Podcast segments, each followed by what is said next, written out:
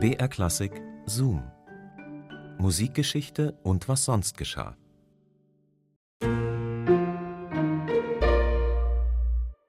Die meisten Leute haben ja so ganz normale Adressen. Ich auch. Ich habe gerade mal überlegt, wo ich schon überall gewohnt habe. Da war eine Hegelstraße dabei, eine Nordstraße, eine Clemensstraße, eine Eisenbahnstraße, also alles ziemlich unspektakulär, so ganz normale deutsche Straßennamen halt.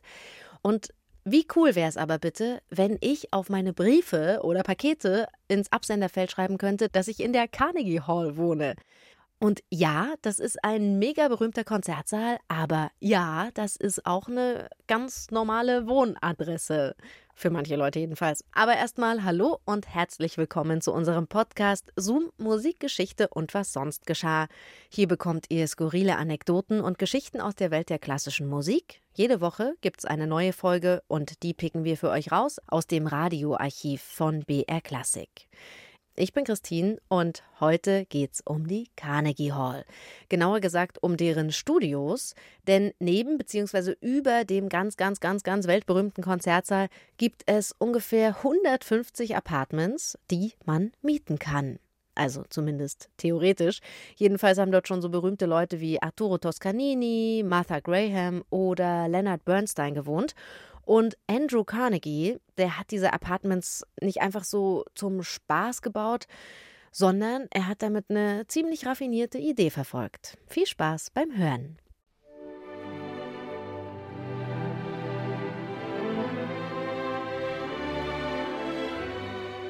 Kunst kostet Geld.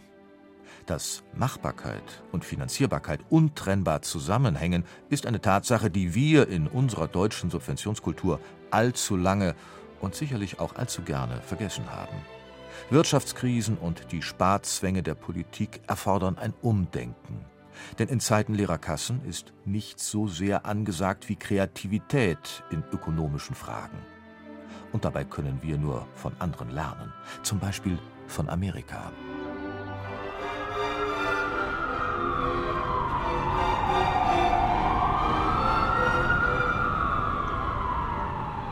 New York, 57. Straße, Ecke 7th Avenue, die Carnegie Hall.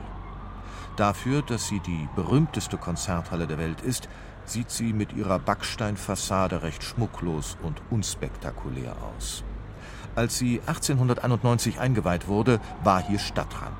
Heute steht die Carnegie Hall, umgeben von Wolkenkratzern, mitten im Herzen von Manhattan. Der Seiteneingang. Ein enger Fahrstuhl ruckelt nach oben. Dann setzen wir unseren Aufstieg in einem schummrigen Treppenhaus fort. Der legendäre Konzertsaal, dort wo all die Illustren auftraten, von Horowitz über Benny Goodman zu den Beatles, muss irgendwo unter uns sein. Neugierig dringen wir in eine geheimnisvolle Welt vor, die Normalsterblichen verborgen bleibt.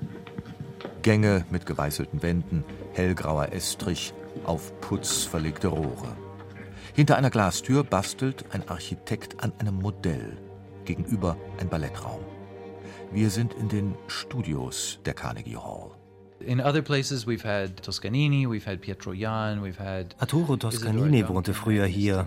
Isidora Duncan, Agnes de Mille, Martha Graham, Leonard Bernstein, Marlon Brando. Ein faszinierender Ort. Heute leben noch 22 Leute ständig hier mit Hauptwohnsitz. Carnegie Hall ist doch eine tolle Adresse. They like to be here. You know, it's a nice address, Carnegie Hall. Apartment 801.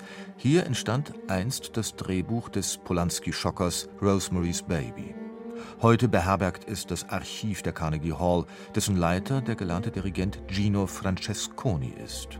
It's more than just a stage, it's history of our country. Die Carnegie Hall sei nicht nur ein Konzertsaal, sagt Gino Francesconi, sondern auch ein Stück amerikanische Geschichte. Auch die Studios sind ein Teil davon.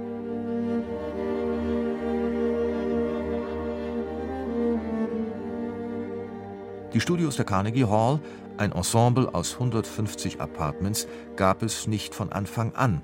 1894, drei Jahre nach der festlichen Eröffnung, wurde das Hallendach abgetragen und ein zwölfstöckiger Turm an die Rückseite des Konzerthauses angefügt. Der Grund für die Maßnahme? Geldprobleme. Schon damals war Kultur ein Draufzahlgeschäft. Deshalb suchten die Betreiber der Halle nach zusätzlichen Einnahmequellen. Der Studioanbau war sicherlich ein Projekt ganz nach Geschmack des Stifters und Bauherrn Andrew Carnegie, denn so freigebig sich der Stahlbaron, der vom Laufburschen zum Multimilliardär aufstieg, auch zeigte, sein Mäzenatentum ruhte auf einem soliden Fundament aus Menschenkenntnis und seriöser Finanzierung. Uh, Carnegie war ein interessanter Mann. Alles, was er initiierte, sollte sich irgendwann einmal finanziell selbst tragen. Wenn er dir einen Dollar gab, dann wollte er, dass du einen Dollar dazu verdienst. Hilfe zur Selbsthilfe würden wir heute dazu sagen. Er spendete zum Beispiel eine Bücherei und sagte der betreffenden Stadt, ich baue euch die Bücherei, ihr aber müsst die Bücher kaufen.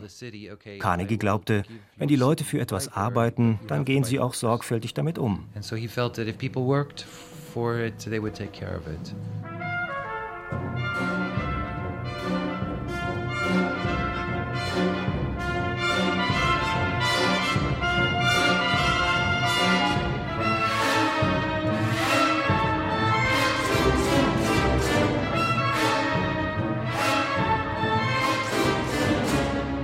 50 Dollar Miete kosteten die Carnegie Apartments in den Anfangsjahren. Und schon bald wurden die ungewöhnlichen Studios ein beliebter Wohn- und Arbeitsplatz für Künstler jeglicher Couleur. Der junge Lenny Bernstein bezog Apartment 803. Lee Strasberg mietete eine ganze Etage für sein Actors Studio, die Talentschmiede vieler Hollywood-Ikonen wie Marilyn Monroe. Und Agnes DeMille choreografierte Oklahoma und Rodeo, in Raum 61. Kunst kostet Geld. Die Apartments waren nicht der einzige Einfall, mit dem der geniale Pragmatiker Andrew Carnegie das finanzielle Überleben der Halle sichern wollte, die er New York und seinen Bürgern schenkte. In fact, it's very interesting that Carnegie Carnegie ließ zwei große Generatoren im Keller aufstellen, die das Gebäude als eines der ersten in New York vollständig mit Strom versorgten. An konzertfreien Abenden verkaufte die Carnegie Hall ihren überschüssigen Strom ganz einfach an die Stadt. Hilfe zur Selbsthilfe. Die Idee macht's. Und da zeigt sich eben doch, wer wirklich kreativ ist.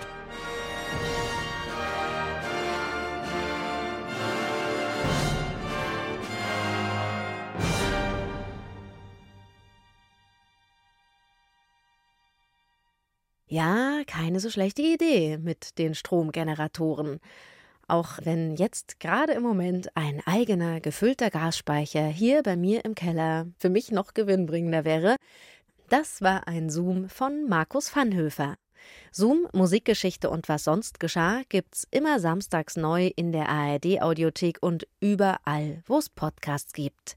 Wenn ihr diesen Podcast abonniert, dann seid ihr sowieso immer auf dem Laufenden. Und nächstes Mal geht's dann um das Münchner Hof- und Nationaltheater. 1823 ist das nämlich abgebrannt. Dabei hatte der König damals das erst fünf Jahre zuvor erbauen lassen. Und ja, das war super ausgestattet. Das hatte damals die modernste Bühnentechnik in ganz Europa und sogar auch eine Sprinkleranlage. Also, wie kann das eigentlich sein, dass das dann so schnell abbrennt? Naja, also man hat sich halt verständlicherweise voll und ganz auf diese Sprinkleranlage verlassen, als plötzlich Feuer ausbrach hinter den Kulissen. Im ersten Augenblick entstand eine große Bewegung. Allein da Prinz Karl von seiner Loge dem Publikum zurief, es habe bei der bestehenden Wasserleitung das Feuer nicht zu fürchten, so entleerten sich Parterre und Logen durch die zahlreichen Ausgänge allmählich und mit ziemlicher Ruhe. Warum das Nationaltheater trotz moderner Sprinkleranlage abgebrannt ist, dazu mehr dann beim nächsten Mal. Bis dahin macht's gut, eure Christine.